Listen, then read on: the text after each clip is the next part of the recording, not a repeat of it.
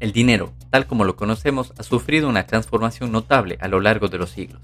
Desde los días de los sistemas de trueque hasta la aparición de las monedas de metales preciosos y finalmente las omnipresentes monedas fiduciarias emitidas por los gobiernos, nuestros medios de intercambio han evolucionado incansablemente. Pero en esta era digital ha surgido un nuevo contendiente en esta escena financiera, Bitcoin. En este episodio, no trataremos de declarar un ganador entre la batalla en las monedas fiat y Bitcoin sino más bien de explorar las diferencias fundamentales, implicaciones y consecuencias potenciales de estos dos paradigmas financieros. Nos aventuraremos en los ámbitos de la historia, la economía y la tecnología, para comprender cómo el dinero fiduciario y Bitcoin coexisten, compiten y en algunos casos incluso colaboran en nuestra economía global. Tanto si eres nuevo en el mundo de Bitcoin o ya llevas algunos satoshis acumulados, te invito a escuchar este episodio hasta el final, ya que será de gran valor. Empezamos. ¿Qué es el dinero fiduciario? La moneda fiduciaria es una forma de dinero o oferta no respaldada por un activo o mercancía tangible como el oro o la plata. Por lo general, es ordenado por los gobiernos, pero este no siempre es el caso. Las monedas que utilizamos para las transacciones cotidianas en la era moderna son ejemplos de dinero fiduciario, como el dólar estadounidense, el euro, la libra esterlina o el yuan chino. El término fiat es una palabra latina que significa por decreto o que se haga, lo que representa un orden arbitrario que refleja la emisión de dinero como una promulgación del gobierno. Fiat es una forma de dinero junto con el dinero representativo de productos básicos, mientras que el dinero fiduciario viene en varias formas, monedas de bancos físicos, monedas o unidades digitales, el dinero representativo simplemente representa una intención de pago, como un cheque. El dinero de los productos básicos tiene un valor intrínseco, derivado de la mercancía de la que está hecho, por ejemplo, metales preciosos, alimentos e incluso cigarrillos. ¿Cómo funciona el dinero fiduciario? La moneda en sí no tiene valor intrínseco, pero deriva su valor de la confianza en el gobierno que la emite. No es representativa de otro activo como el oro, la plata o cualquier otro instrumento financiero. El gobierno declara que el dinero fiduciario es la moneda oficial de un país y normalmente se designa como moneda de curso legal, esto significa que los bancos y las instituciones financieras deben ajustar sus sistemas para permitir que la moneda sea aceptada como forma de pago de bienes, servicios y deudas dentro de un país determinado. Hay algunas excepciones de esta regla, siendo Escocia el mejor ejemplo. El estatus legal significa que debe ser aceptado como pago dentro del país. Se establecen leyes y reglamentos para garantizar el correcto funcionamiento del dinero fiduciario, estas regulaciones cubren cuestiones como la falsificación, el fraude y la estabilidad general del sistema financiero. El valor del dinero fiduciario se basa en la creencia y la confianza de que se puede intercambiar por bienes y servicios, y la ilusión de que conservará su valor con el tiempo. La aceptación general del dinero fiduciario por parte del público y su uso en las transacciones diarias son cruciales para su funcionamiento. Si la mayoría reconoce el poder de la inflación compuesta, pueden comenzar a perder la confianza en el dinero del gobierno. ¿Cómo se crea el dinero fiat? Los gobiernos y los bancos centrales tienen varios métodos para crear nuevo dinero e inflar la oferta actual. Los métodos más comunes empleados son los siguientes. Banca de reserva fraccionada. Los bancos comerciales están obligados a mantener solo una fracción de los depósitos que reciben como reservas. Este requisito de reserva permite a los bancos crear nuevo dinero prestando una parte de los depósitos. Por ejemplo, si el requisito de reserva es el 10%, un banco puede prestar el 90% de la cantidad depositada. Una vez que el dinero prestado se convierte en depósitos para otros bancos que, a su vez, retuyen el 10% y prestan el otro 81%, se ha creado nuevo dinero. Operaciones de mercado abierto. Los bancos centrales, como la Reserva Federal de los Estados Unidos, pueden crear dinero a través de operaciones de mercado abierto. Compran valores como bonos del gobierno, de bancos e instituciones financieras. Cuando el Banco Central compra estos bonos, los paga acreditando dinero nuevo a las cuentas de los vendedores. Como resultado, la oferta monetaria aumenta. Gasto directo del gobierno. Los gobiernos también pueden liberar nuevo dinero simplemente gastándolo en la economía. Cuando el gobierno gasta en proyectos públicos, infraestructura o programas sociales, inyecta efectivamente nuevo dinero en circulación. Características del dinero fiduciario. En tal contexto, se reconocen tres características principales como específicas del dinero fiduciario, y son las siguientes. Falta de valor intrínseco, porque no está respaldado por un producto básico ni por ningún otro tipo de instrumento financiero. Establecimiento por decreto gubernamental y el gobierno también controla el suministro de divisas. La confianza como base del valor. Las personas y las empresas deben confiar en que el dinero fiduciario mantiene su valor y aceptabilidad como medio de intercambio. Transición del patrón de oro al dinero fiduciario. El patrón oro era el sistema monetario anterior a la Primera Guerra Mundial, donde la moneda de un país estaba respaldada por el oro. Los gobiernos tenían importantes reservas de oro para respaldar sus monedas, y las personas podían cambiar su papel moneda por oro a una tasa fija.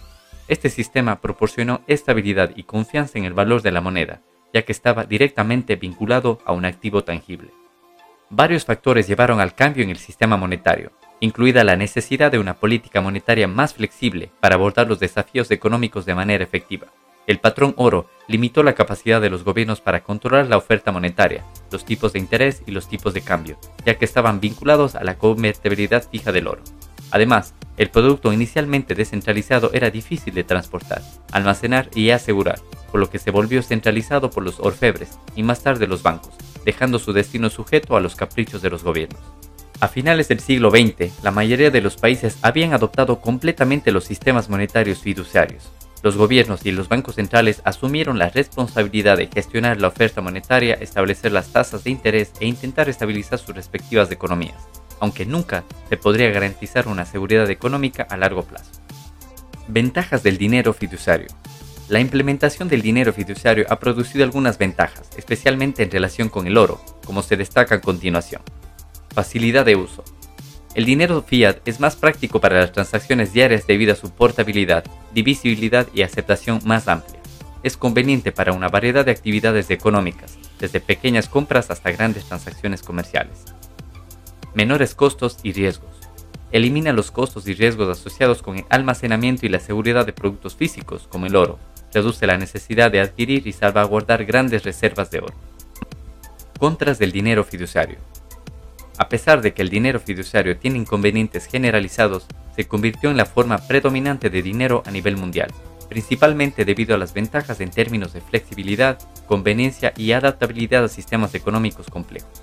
Sin embargo, mantener una gobernanza monetaria efectiva y garantizar la confianza en la moneda son fundamentales para mitigar las posibles desventajas asociadas con el dinero fiduciario, las cuales se explican a continuación.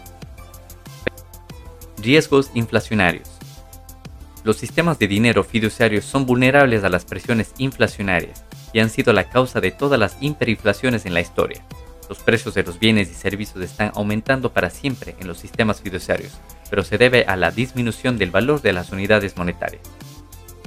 Falta o pérdida de valor intrínseco.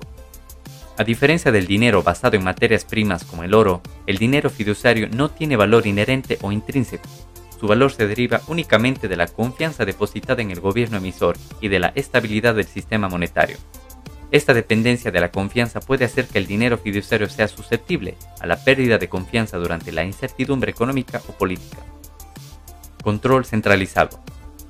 Los sistemas monetarios fiat están sujetos a un control centralizado por parte de los gobiernos y los bancos centrales. Permitir la flexibilidad en la política monetaria abre el camino a la manipulación y la mala gestión. Las malas decisiones políticas, la interferencia política y la falta de transparencia pueden conducir a una mala asignación de recursos, a la devaluación de la moneda y a la inestabilidad financiera. Las entidades centralizadas también se inclinan a usar la censura y la confiscación. Riesgo de contraparte. El dinero fiduciario depende de la credibilidad y la estabilidad del gobierno emisor. En los casos en los que los gobiernos se enfrentan a desafíos económicos o políticos, existe el riesgo de incumplimiento o pérdida de confianza en la moneda. Esto puede conducir a una devaluación de la moneda, a la salida del capital o incluso a crisis monetarias. Potencial de abuso y corrupción. Los sistemas pueden ser susceptibles al abuso y la corrupción, principalmente cuando hay una falta de transparencia y rendición de cuentas en la gestión monetaria. Las prácticas sin escrúpulos, como el lavado de dinero, las transacciones ilícitas o la manipulación política de la oferta del dinero, pueden socavar la integridad de la moneda y erosionar la confianza pública. Tales enfoques pueden producir el efecto cantillón, donde los cambios en la oferta monetaria de una economía causan la redistribución del poder adquisitivo entre las personas, alterando los precios relativos de los bienes y servicios, lo que resulta en la mala asignación de los escasos recursos. El auge de Bitcoin. Bitcoin es dinero inteligente, programable, no confiscable y tiene todas las propiedades que lo convierten en el activo ideal para ahorrar y un excelente medio de intercambio para los comerciantes que quieren liquidaciones rápidas. Además, al ser una moneda digital, el Bitcoin posee una capacidad óptima para aprovechar la eficiencia de la inteligencia artificial para tareas como la detección de fraude y las evaluaciones de riesgo dentro de sus servicios. Abarca las características ventajosas del oro como su suministro limitado, al tiempo que encara la naturaleza divisible y portátil de la moneda fiduciaria. Además, introduce nuevas propiedades adaptadas a los requisitos de la era digital. En los próximos años, la transición del dinero fiduciario al Bitcoin representará la próxima evolución del dinero. Los dos sistemas monetarios coexistirán durante el tiempo necesario para que la población mundial se adapte al mejor dinero que la humanidad haya experimentado. Mientras tanto, es probable que continuemos gastando nuestras monedas nacionales y almacenando Bitcoin, ya que el Bitcoin tiene las propiedades necesarias para almacenar valor a través del tiempo. Esto continuará hasta que el valor de Bitcoin supere con creces el valor de las monedas nacionales momento en el que los comerciantes se negarán a aceptar el dinero inferior. Preguntas frecuentes. ¿En qué se diferencia el dinero fiduciario del dinero de los productos básicos? El dinero fiduciario se basa en la confianza en el gobierno. El dinero de los productos básicos está respaldado por un activo físico, como el oro. ¿Qué monedas no son fiduciarias? Actualmente, todas las monedas que utilizan los gobiernos son monedas fiduciarias. El Salvador es la excepción ya que ha implementado un sistema de moneda dual en el que usan Bitcoin y Fiat. ¿Qué factores pueden afectar al valor del dinero fiduciario? Algunos ejemplos incluyen la falta de confianza en el gobierno que emite la moneda, la impresión de dinero sin control, las políticas monetarias insostenibles establecidas por los bancos centrales y la inestabilidad política. Gracias por llegar hasta el final de este episodio. Tanto si eres nuevo en Bitcoin o un usuario avanzado, te recomendamos los siguientes servicios.